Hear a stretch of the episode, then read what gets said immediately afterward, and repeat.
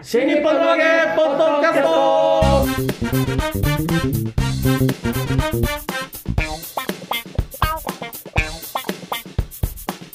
はい、どうも皆様、こんにちは。新日本の揚げ、ポッドキャストのお時間がやってまいりました。0 0のこでございます。えー、広瀬和夫プロデュース、こちら、マルコ満喫、もっと新日本の揚げ落語会やってたんですけども、えー、今後はスピンオフの落語会、えー、それからここの宣伝のために、えー、やっていく、このポッドキャストでございますけども、まずは私が0 0社マルコ、そして、立川こちらです。はい。めんどくさいやつです。はい、認めました。引っ張ってるな認めましたね。えーだいぶ傷ついてるようですけども、三遊亭満喫です。我々のプロデューサーがこちら。広瀬和夫です。よろしくお願いしお願まいします。す。ね、あの前回の放送ね、最後の方でもちょっと話をしましたけども、うん新新宿でね、はいあの朝日カルチャーセンターっていうね、はこれ長いですよね、広瀬さんね。結構やってますね。そうですよねい。ろんなテーマであのやってますね。だから本当一回目小白さん聞きに来てくれたんですけど、そう。生徒で行ったんですね。行ったよ、俺。お金払って、ちゃんと払って行ってさ。うんあれいるって思って、へなんかそ、その、カルチャーセンターの人から、あの、え、何しに来たんですかって言われて。いや、名簿載ってるでしょ、俺の名前がって。俺本名で申し込んだから。若林大若輔。林大輔が僕ですよって。え、本当に見るんですかって言われて。いや、見ますよって言って。で本名でね。そうで見終わった後あのできたらなんかこういう講座とかあの興味ありませんか?」って言われてあ、そうそう、やらないかって「ことそうでしょそうそう、うん、やりません」ってことだってへ IT のこととかやるんじゃないですかだって落語だもんそこで求められるのは IT のことじゃないもんそうどうなんだろうね、でも IT のことの方がお客さん、っていうか、こうあのね、あのよいや 聞てくれるお客さん呼べないですよ落語家の肩書きじゃそっか、うん華麗なる IT ライフなのに、そう華麗なる IT ライフ、絶賛発売中、そろそろ。まだじゃないですかそうだ。 4月末だからカレーまライだですかね。まだですね。そはっい。か、えー華麗 なる。華麗な数なんですけどねそうフ。いカや、レそーラれでイフ。僕だからそこでは、その、まあ、もともとはなんか、立川談志の落語みたいなことをね、喋ったのが最初かな。そうですよ最初何でした、うんそうですよね。そうなんか男子のこの回がこうだとか男子以前と以後みたいうんなこと話があって、でその後なんかいろいろとやっぱ向こうから求められるのがいや新章について語ってくれとか、ももうで求められると僕何でもやるんで それはマルコさんみたいなもんで最初にやったのはいつ頃だったんですか。いつ頃だあれろうコロナ前ですよコロナね。コロナ全然前、ううんん。コロナ前に始めてまああの1年に4回なんですよねでだからあのそれこそ落語家の帝豪についてとかねそういうのをやったりとか、もうなんかつけ焼き場剥げやすいっていう感じで 喋ったりすることもあるわけですよ資料とかをね、結構揃えるのも大変じゃないそうなんですよ準備するのねごい大変、うんすごい大変ね、これ、と多分、そう、結構エネルギー使わないと難しいんじゃないですか、こだの。って先生だもん、言ったら。ね、うん。だって質問とかにも答えていかないといけなそいうですそうですね結構俺行った大変時は質問コーナーとかなかったの。あだからそれね時間的全然にそうでその時はなかったんで僕、うんやっぱりあった方がいいなと思ったんで、質問したかったですもん。はいまあ、若林さんにね質問されるのはちょっとどうかなと思うんだけどえテーマは何だったんですかその時は。いや、だから男男子がどうしたとか、そんなだったと思うな。男子がどうしたまあいろいろちゃんと覚えてないぐらいだからね、うん。質問はしたかっただけだけど。そうあんまり刺さってないんだと思うんだけでども、今のキャリアに生きてるわけですから生きね。てるあれがなかったら本当に今の俺はもっと違う形になってた。なんかねこの落語家に聞きたいシリーズは最初あのなんかそういうのはどうですかって言われた時に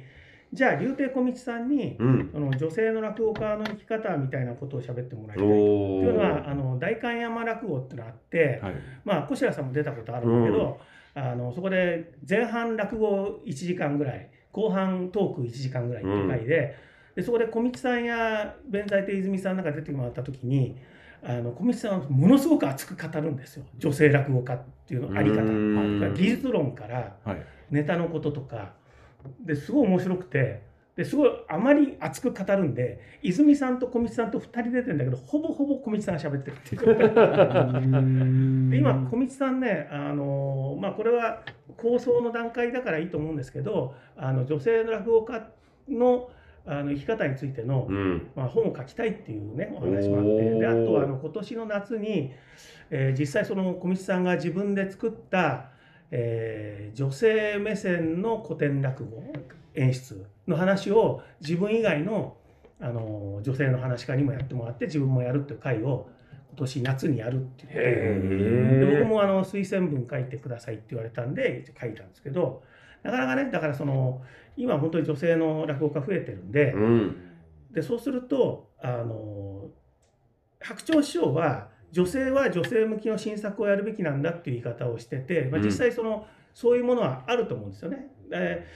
だ例えば弁財亭泉さんは自分は女性向きだって思って作ってるんじゃなくて自分の作品だと思ってるっていう言い方をするんですけど、うんでもその目の付けどころとうか、ん。演じ方っていうのはやっぱり女性ならではのものだから面白いってなるわけじゃないですか。うん。でじゃあ古典落語はどうなんだろうってなった時に、えーまあ、小道さんがやってるのはあのこれまであの登場人物の中で、えー女性にスポットを当てる当たってなかった女性にスポットを当てるってやり方ともう一つはその、えー例えば千代田牧斎が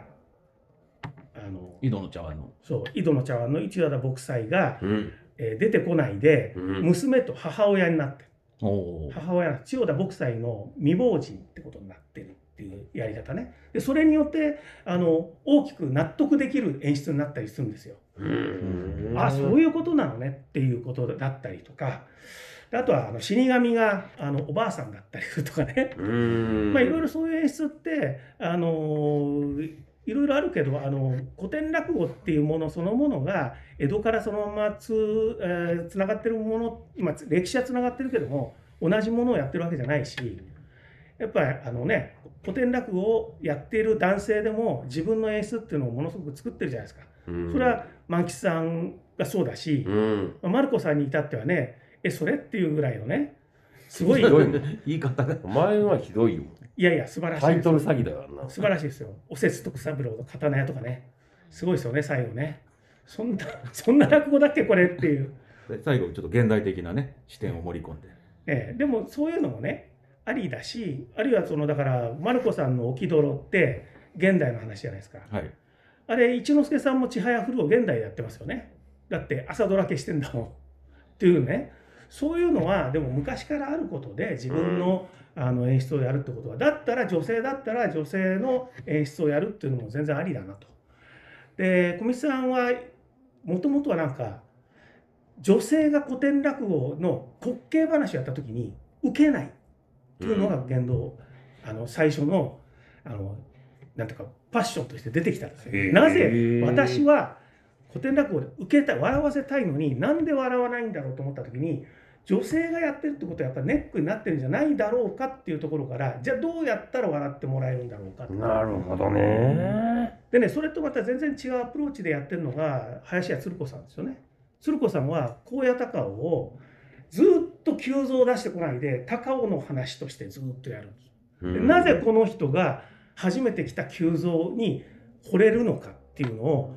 あそういう人生だからそれはそこにすがるよなみたいな完全に創作落語ですよね。ってっていいうパターンとかね。で、小別れを、あの、小別れで、ちょっと出てきて、身請けされて、すぐ、あの、出てこんないるじゃないですか。うん。はい。で、ああいうところの女だからみたいな、それはね、あの、そんなこと言っちゃ悪いよみたいなことをね、息子が言うパターンもあるけど、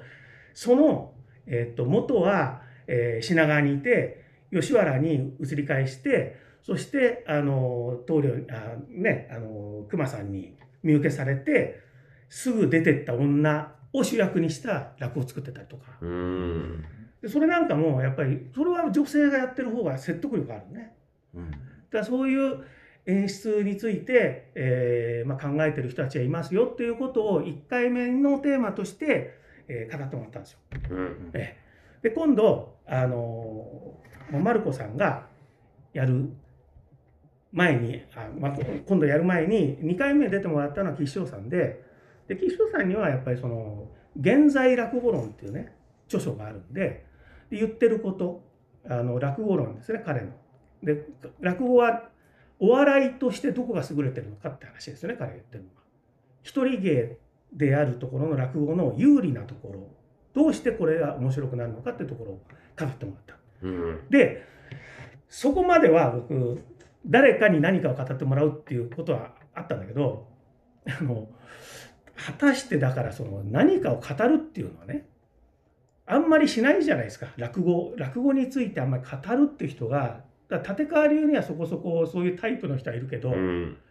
だけどやっぱりそのね僕が呼んでじゃあ話をしてもらうみたいな気軽なね相手としてはで、ま、思い浮かんだのがマルコさんありがとうございます。でマルコさおんー自分でなんかあのちょっと講座みたいなことをやってましたよねああ、それは落語に関する講座ですけどね。そうそうそうそ YouTube う上がってますけども。そうそうそうそう、でその僕もちょっと見たんですけど結構ねあのいいこと言う んですようん結構だよ結構いいこと。もっとひどいと思ったんだけど結構いいこと結構いいこと言う結構いいことですそうだからマルコさんに「何かやりますか?」って言ったらなんか投げて投げ返してくるだろうなと思ったら結構いろんなテーマあげましたよねなんか3つか4つ上げたと思うんですけどね。いやもっとあすったとごい思うんね ですよでもその中で前座修行はいや多必要か分多分ここに食いついてくるだろうなと思って、おええ作戦通りちょっとこの刺激的なタイトル広瀬和夫を手のひらの上で転がしたねいや転がしたわけじゃないですけどこれあの自分の中で結構ホットな話題だったんうで、ーんタイムリーな話題でそうもなんあでっすたよんでなぜタイムリーだったかもちょっと言えないですよねそうですねはい今ちょっと沈静化してる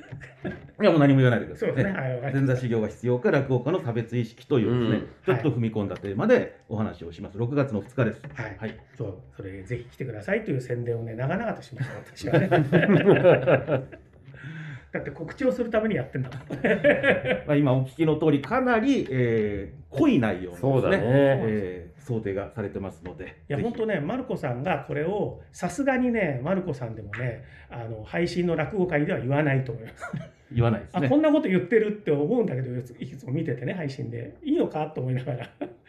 それはね、ここまでは言わないと思うことを言ってくれるんです。はいおおはいまあ、ちょっと下書き的なものはお渡ししてますけども、はい、はい、流出しないように気をつけてください。気をつ けます。はい、わかりそましたんなに部外費なんだ結構ね、これは見に行っちゃうしかないいや、ね本当芸人は勘弁してください。マジ芸人勘弁してください。芸人じゃないです私経営者なので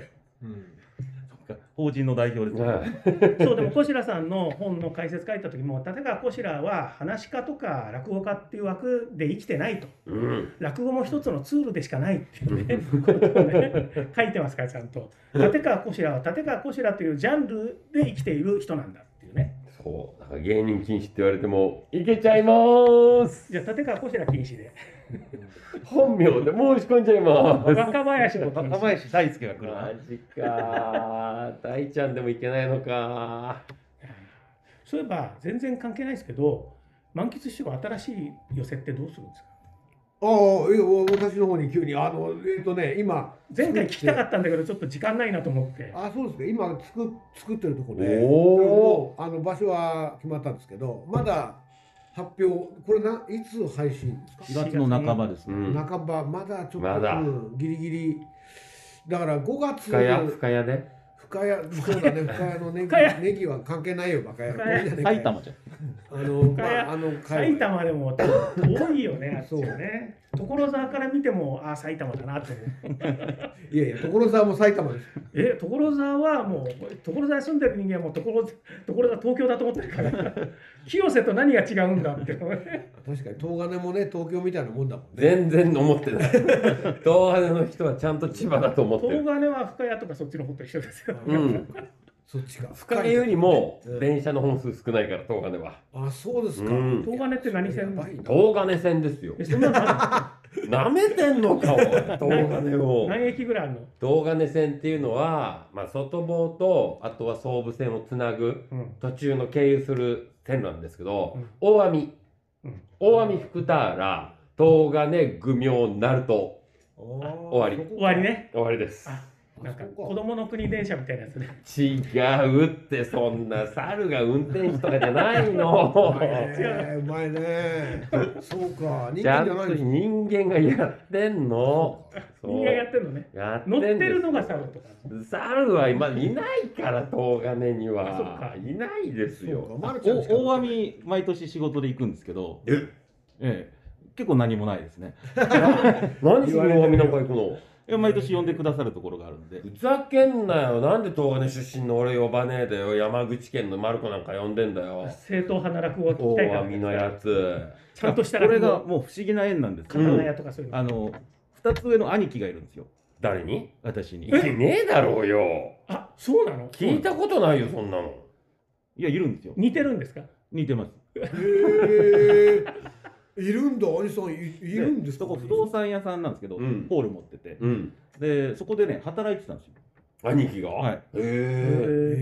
でえ。何。かでそれを聞きつけて、え。うんで。私が行った時にはもう兄貴はいなかったんですけうど、ん。ええあの本名松友でね、うんま、まっちゃんって呼ばれてたんですよ。うん。あまっちゃんが来たって言われうん似てるか似てるかららね。て、 まっちゃんだっつって、え、まっちゃん、今何やってるの、それで。まっちゃんはねわかんない。嘘。い や、でも、マルコの家系はそういう感じだよね、きっと ね。まっちゃんうん。どどういうどういう感じどういう感じなの、そうい行う方不感明っじてでこと。うん。ちょっと何をやってるかよくわかんないけど、みたいなね。よくわかんない。うん。追求しない方がいいみたいなのあるもんね。へーおお兄さんだけですかあとは他にはいないです。お姉さんも妹も妹とかいいなないい二 人兄弟。い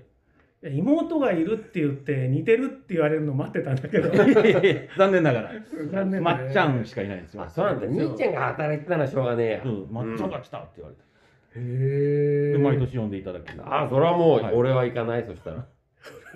うんままっちゃんがそこはや って。すいますせいん大ちゃんはねまっちゃん若ちゃんです、若ちゃん。若ちゃん違うよ、若、若。俺は若。若。うん。えじゃあ万吉さんの寄せは、えっとあどこにあるかそれはも、確かにうんどこにあるかもまだ言今のっちゃといけこなろいん深谷でです今、のところはあれだよそうです深ね谷ではないということはでい大網ですよね大網ではな い大網は100個ねえぞ。大網でやったんじゃ年。に1回ぐらいしかあそうなかなかセレモニーホールだっけいや違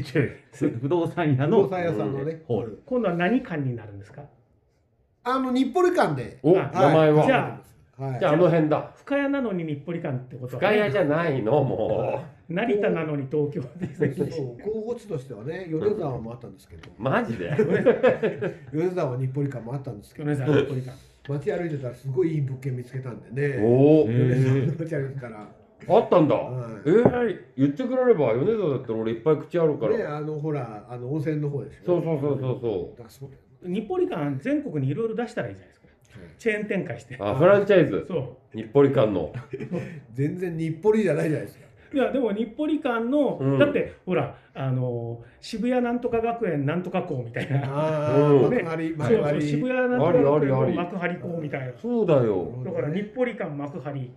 日暮里館フランフランチャイズ化せしめてようよ。幕張まででしょ米沢は遠いでしょえだってフランチャイズ料払う意味ありますかねあるよ当たり前。だだよって経営のノウハウとかさ、そうだよあと機材のレンタ当ルたり料前じとゃないか、あと備品とかも多分そう全部用意してくれるから。それで俺のところに金が入るじゃないか日暮里館富山作って志の輔師匠に出てもらうとかねああ、いいいかもしんたないら。がっぽり入るかもしれないですよいや、入んない。日暮里館がそもそも声ちっちゃいんだかいやだから富山にはでっかいの作ればいいウルヘら。イや3000人ぐらいのやついや、無理だ、それは。 3000人ぐらい富山の日暮里館は大きいんだけどねつっておかしいだろなんで本家は思ったより大きいんだよまあそういうこともよくあるじゃないですか本ここは本家ってあ言あっーて確かにねアネうんックスの方が大きいねそ旅うそう館とかありますよくあるじゃないですかうん本館はこれなのにアネックスこんなでかいみたいな あるあるいや、でも、満吉ちゃんのそのやってる、すごい小さいサイズの、あの地元に根ざした、うんそのコミュニティも兼ねた、うんその寄せ小屋っていうのは俺は今後地方に持ってったら俺はありな気がするんだよあね。ー地方ねうん。なかなかねその足がかり手がかりっていうのはね、うんあんまりなくてねでもノウハウは持ってるわけだから。まあまあ作るだけですけどねそれはそうんでもほらそこでどういうふうに芸人がうんお客さんと接するかとかさ、うんあと料金体系とかもあるじゃん。まあまあそどれうはね公演していくとか、そういうんですごい財産だと思うんだよ。おおそうですね、とんでもない財産です。かれこれだって8年ぐらいやってるからそうでしょうんだから続けてられるっていうことはさ、やうっんぱ財産だそれ。じゃあここでやっぱりその小白さんとの人間関係を大事にしようかなと思ったらその話を進めることもできるけど、うんまあ断ち切りたいだろうからうん進めないですよね、そういう話はえね。なんかあった 今話いや俺もちょっと分かんなかった絶な対今。絶対事業として喋ってんじゃないこれだけ ややって失敗したら失敗したら面白いと思ってるだけなんだからで失敗は前提にはやってないよ。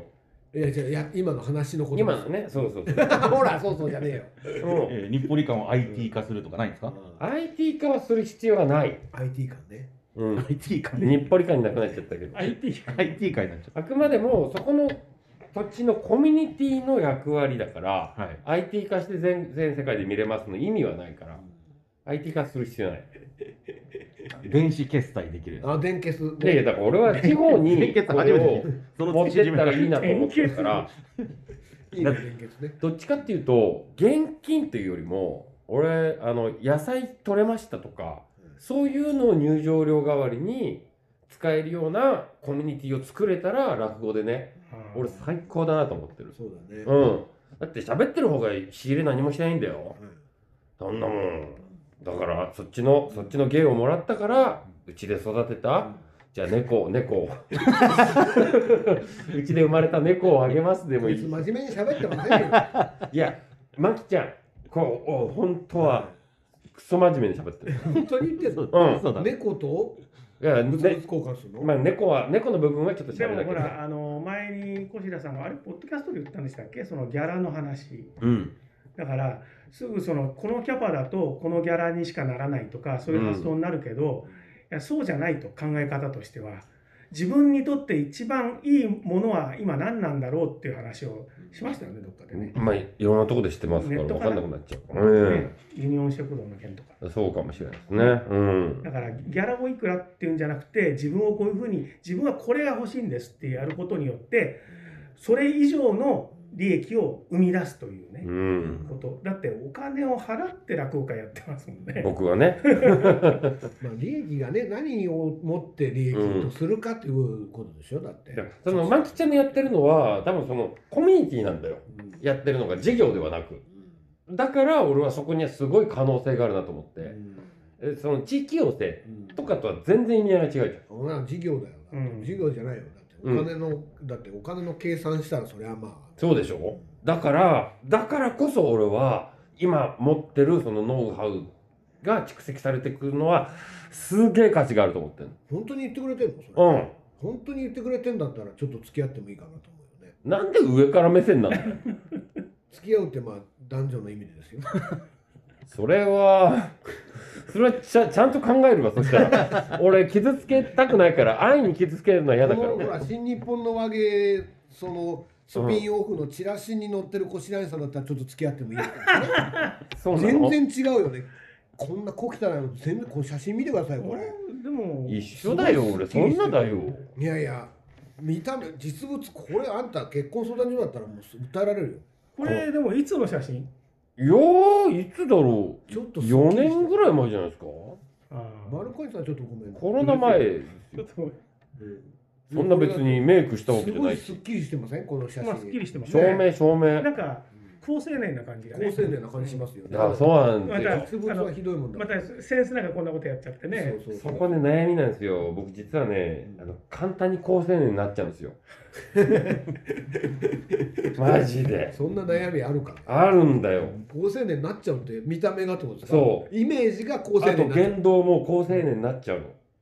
いや難しいだろそれはいいやだからそう見せないようにすっごい頑張って俺は悪の部分を出してるのただその何何回か前のコミュニケーション論につながってくるんだけうど、ん俺はそっちの方がうんベースの方そっちベースの方がやりやすいってことうん、そっちの方が芸人としてやりやすいからそっちを出してるだけで、あの本当に気を抜くと、俺高青年になっちゃうんだうんなるほどね。そう要するにそれはまあ分かるわそれはそれは分かる演出としてっていうことでもあるからね、うんだからそ確かにねな確かにねそこも悩む時あるんですよ。うまた何が違う違う高青年になっちゃうんですかうん、高青高青年年は俺いやいや俺高も青年になっちゃう俺のも俺俺もだかならんか取るなよ俺の高青同年じをジャンルとし てねやっぱりありますよ。三遊亭高青三遊年亭だ三遊亭だ僕は高青年じゃないです。それスウェーデン人じゃねえかバカ野郎。違うそごめんのわベースが分かんなかったごめん申し訳ない最低申し高青年っていうやつがいるんですよスウ訳なェーいデいン人る。のは知ってる名前だけ知ってた、だけど、うん、あの要するにそのつまんない人間なんじゃないかと思う時あるよやっぱりつまんないからなんかさ高青年はイコールつまんないじゃないよ違う違うそういうなんかそのさ、要するに出すもの自体をさに価値があるかどうかっていうのはこっちから決まっちゃうじゃんだってさ、うんこれでさだからやっぱりそれは悩むよねううんん面白いですよ満喫さん満あ普喫ち通ゃんのは人ね間ですからいやいるだけで面白いですよねあのね広瀬さん僕本当普通の人間なんですよいやそう思ってるところが面白いですよ、うんいやいやいやいやそこをこれねはあねの読み間違えてるところが面白い読み間違えてない本当に普通の人間なんだよ俺はあのね本当 にうん普通の人間は、うんそこまで自分が普通の人間って押さないやのやややもう違う違う違うもうその時点で面白いんだ違ようんだよ。だから誤解されたくないんだ普よ。通の人間だから俺誤普解通さだれからたくないんだよ。本当に普通なんだよ。だからそこだよ分かってねえんだよ。だからこの人たちは。いやだっていやいや、広瀬さん、僕は普通ですよ。本い当やに。多分どスこがタンダードマンですね。どこがどこが普通満喫さんが普通だったら世の中全部満喫さんになるんですよそう。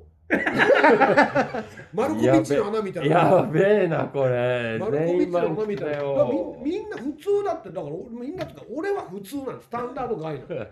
だからそれからみんなずれてんだよ。みんながずれてる。じゃあ普通じゃねえお前が基準なんだすご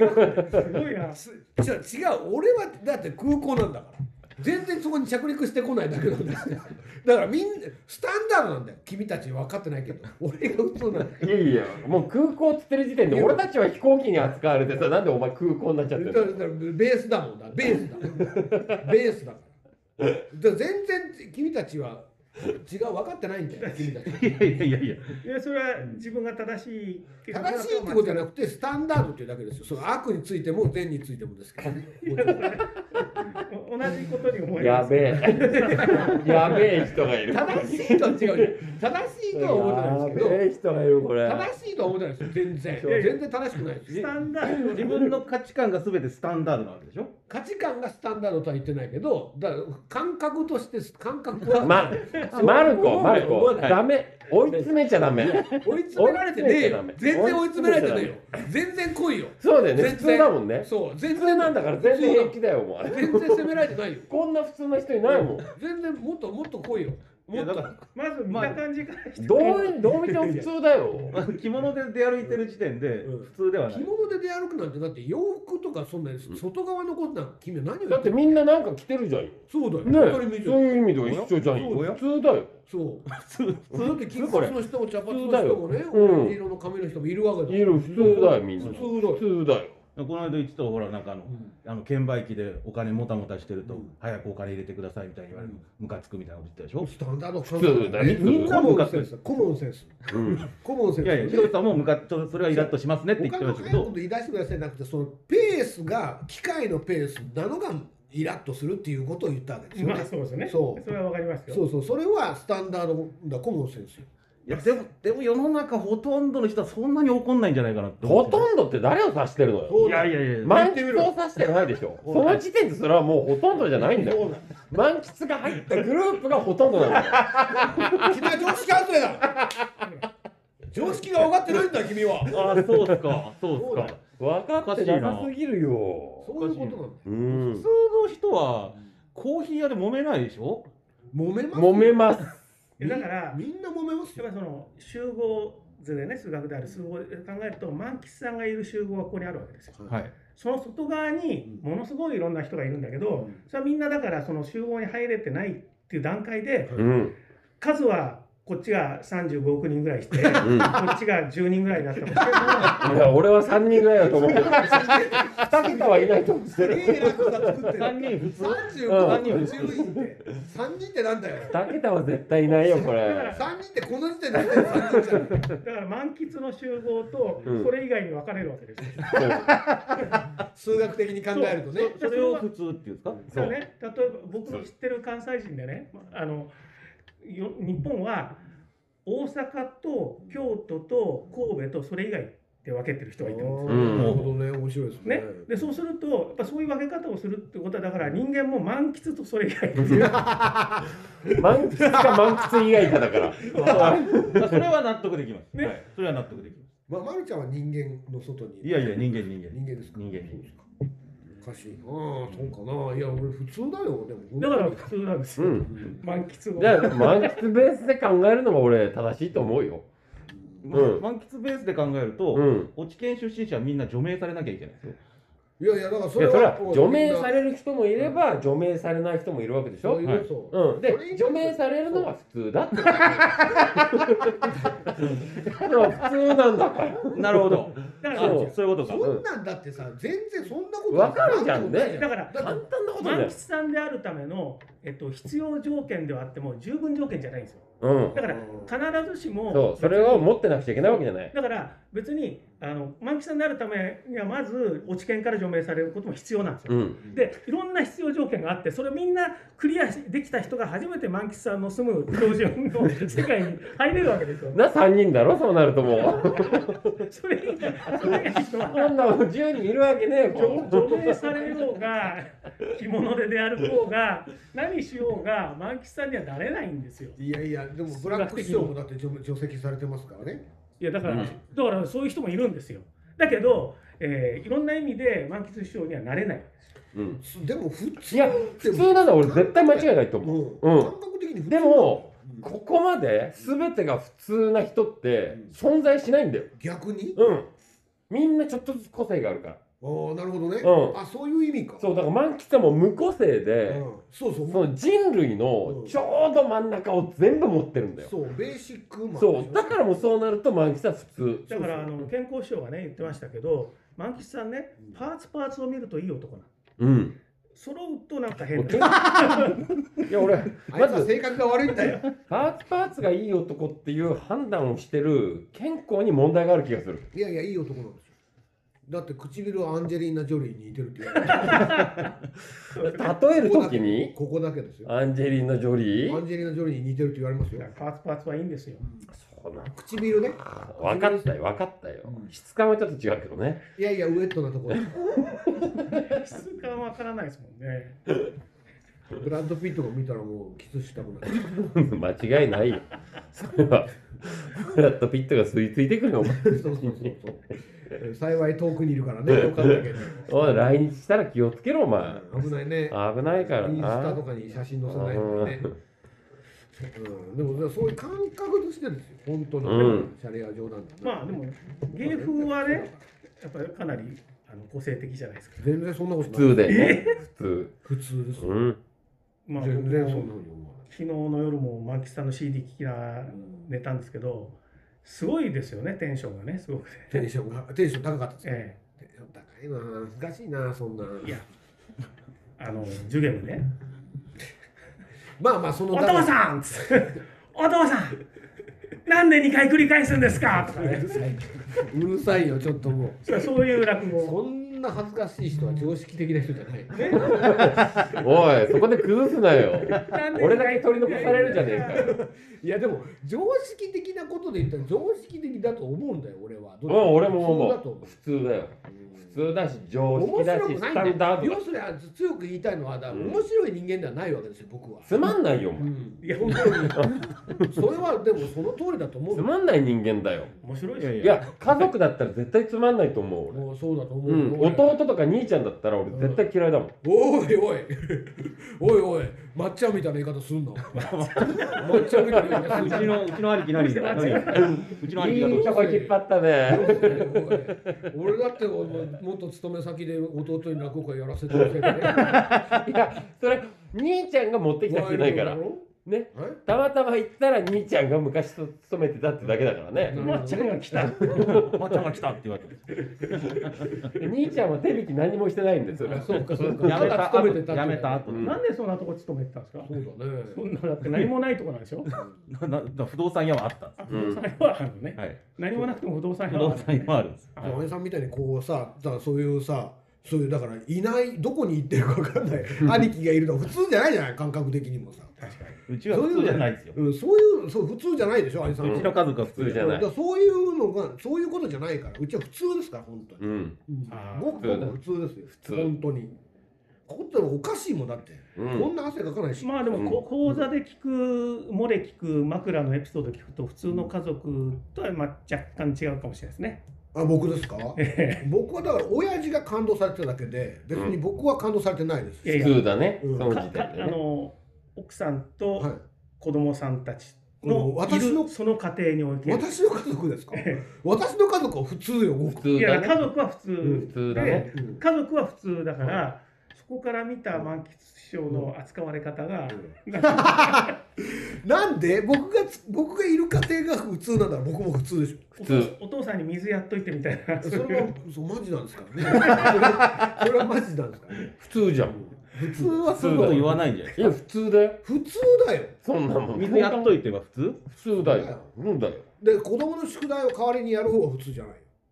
はっきり言うけどそうだねいいこと言った今これおかしいよ、うん代わりにまではやる今満喫すごいいいこと言ったからほとんどだって夏休みの宿題全部やってるわけだからおかしいよまっちゃんの弟が